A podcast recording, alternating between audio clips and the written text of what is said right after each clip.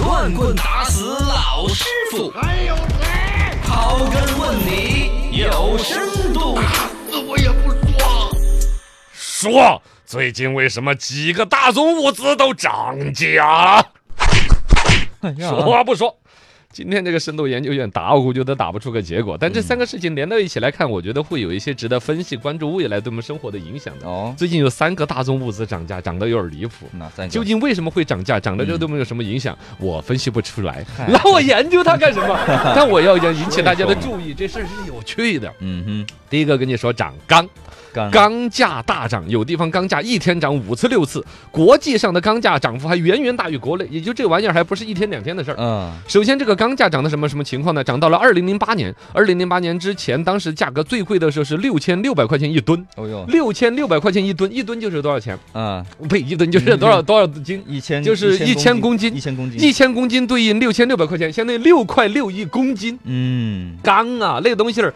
那哦卖到那个价格已经是很离谱的嘛是哦，但现在这个高点是已经就就是达到这个高点是高过了二零零八年的制高点，现在达到六千六，呃，二零零八年的时候六千二，就大啊大概这个价格已经涨得很离谱了，而且说国外的价格还更贵的，五月中旬的时候，美国那边的那个钢价格是一千六百四十四美元每一吨，嗯算成人民币的话，那就得一万多了呀。嗯欧洲那边的钢的价格，像德国那边的什么热轧卷板，每一吨的价格是一千二百二十六美金，算成人民币也比人民中国现在国内的市场我们要高二两千多块钱一吨。哦，也就是说，全世界都缺钢材了吗？啊都要搞基础建设建设了都在吗涨？价我们中国嘛，说是基什么基建狂魔，我们对修桥你修得修多路嘛，高速路一层层修。嗯世界，那美国人民也搞基建，嗯然后欧洲人民也搞，还有就是这个东西儿，可能里边有做妖的，可能唯一说得通的就是类似于澳大利亚那几个矿产、铁矿企业在做妖。它一个是跟我们中国之间的有铁矿价格出口的一个谈判，是中间有一些问题；二一个呢，其实它本身它有没有压缩它的整体生产量，啊来形成某种价格的一种一种有势可头。能吧，反正这个就离谱了。嗯，这个钢铁价格涨到六千六亿公斤，这是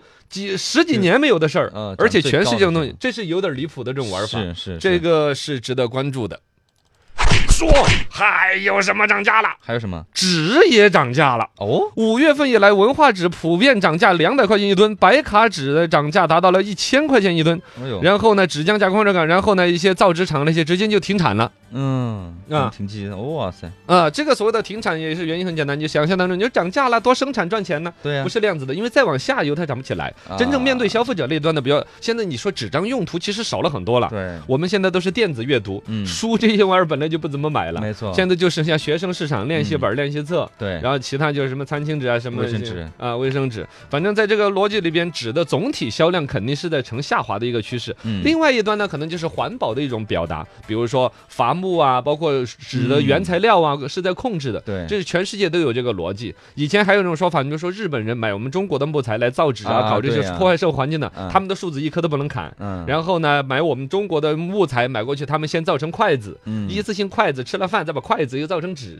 反正各种反正占我们便宜那种。对现在其实全世界人对于环保都有这个意识。我们中国讲绿水青山是金山银山，嗯我们现在森林的砍伐控制、造纸这块的管理都是相当不错的。对所以我们这一片呢，总体来说是是，但是现在这个纸价这个突然就上涨，我们就分两头说了，要么就是需求突然暴增，嗯要么就是供给突然缩小。啊需求怎么暴增了？我们最近突然要很多纸吗？没有啊，没有啊，对啊六幺八买卫生纸买贵的 呀，没有啊。我们生活当中也没有嗯什么特别需要纸张的行为，那么就只能是供给那端缩小了。对为什么会缩小？嗯如果以国内我们本身的造纸厂的那种管理。它也没有突然环保上说那个纸张造的什么成本没有或者说数目都没有，嗯，凭空为什么就涨价了？对， 你你说呀，我我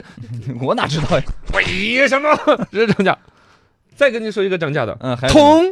涨得也哦夸张，铜也涨，从去年三月份到今年五月份这一年来的的时间，我们国内的铜价从三万五一吨，嗯现在已经涨到七万五一吨。嚯，涨了一一倍倍多啊呀！天哪，这种东西是大宗物资啊，哪能说是一倍多一倍多的涨啊？嗯，是吗？然后呢，也是国内的所有跟铜有关的企业都压缩产能了，因为减低这个风险。是你这玩意儿，我现在原材料进来堆着，帮一声，你后来价格跌了呢。嗯还有就是消费者那端不能接受啊。对，你翻了一倍多，我我就是啊铜跟都哪在些有涨关系？首吧先电缆呐、很多电器啊都要扯到铜，呃对家用家电产零品件啊什么的，你像我们的家电产品，像冰箱啊、洗衣机啊、电视机啊，嗯好多价格都有嗯家电打价格战都是多少年的的事儿了，白热化。对里边铜这样是一个核心的一个原材料，啊，像铜管啦那些材料涨了的话，肯定消费端是要感受得到的。是哦，另外一个铜的一个去处还有像什么呢？嗯卫浴、哦，哦卫浴也是啊，厕所的那个什么水龙头都是铜的，你不看哦我们就龙城装饰 那块儿讲嘛，铜的，对对，对要好的用铜管儿，嗯它对于水啊什么那些不会有污染。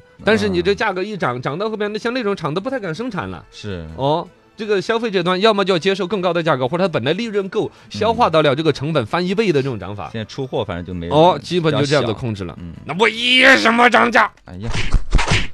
对呀，怎么怎么这几个都在涨？啊？这个东西首先都要反，我就反问了两个句：一个东西的价格这样子波动，无非就是两头，要么就是消费增加，要么是供给减少。嗯，消费总体来说是看不出的。对，都持平的嘛，你感都觉不要说这个疫情叠加下，大家的消费欲望其实是有所紧缩的。嗯，包括九零后都开始有存储意识存钱了嘛，对我们国家还在提倡呢这个内需啊，嗯呃，拉动循环呐、是消费端还在刺激大家，就证明本身消费端的欲望是在弱的欲，望嗯需求是在减少的，没错但是怎么消需求减少了，还价格贵了，嗯那就是供给端的那个价格。源头呢，包括这个铜材，这个我看央视那边请的专家都在分析说，不排除有资金在恶意的囤积。啊，包括呢，对于上游，比如说原材料，从铜矿端，嗯再到铜矿加成铜的原材料，再到这些企业的全流程当中，有没有大资金所谓的恶意的囤积？哦，刚才这个东西是国际的一个价格的一个波动的一个变化，纸这个东西也是翻不出个原因，国际上的价格，我们国内的价格需求变化都翻不出来。嗯隐约这个东西哈，当然肯定以这个官方的统计啊和最终结果来说，嗯有没有有资金恶意的在里边炒作，就跟当年炒大蒜一样的，嗯就跟炒猪肉一样的，就跟炒绿豆一样的嗯。呃你看现在绿豆好久都没涨价了。那没有了，猪肉价格格已经跌到十块钱了，没错，一直在也就不跌这个绿啊的那个大蒜也没人，江丽君嗯对吧？就都没有弄了，算你狠，钻你很都没有了，你就嗯猪的嘛，好久没有出这些新闻了，对，是吧？为什么？为什么？为什么呢因？为国家管着呢。啊，这些东西儿国计民生啊，那我吃火锅了不自由了，这就价格都控管理好了，他们是不是又转战到这种物资啊上了专？门这种的人啊，嗯，这个事情哈，首先我也不是一个经济上也说得出出专业词儿的一个人，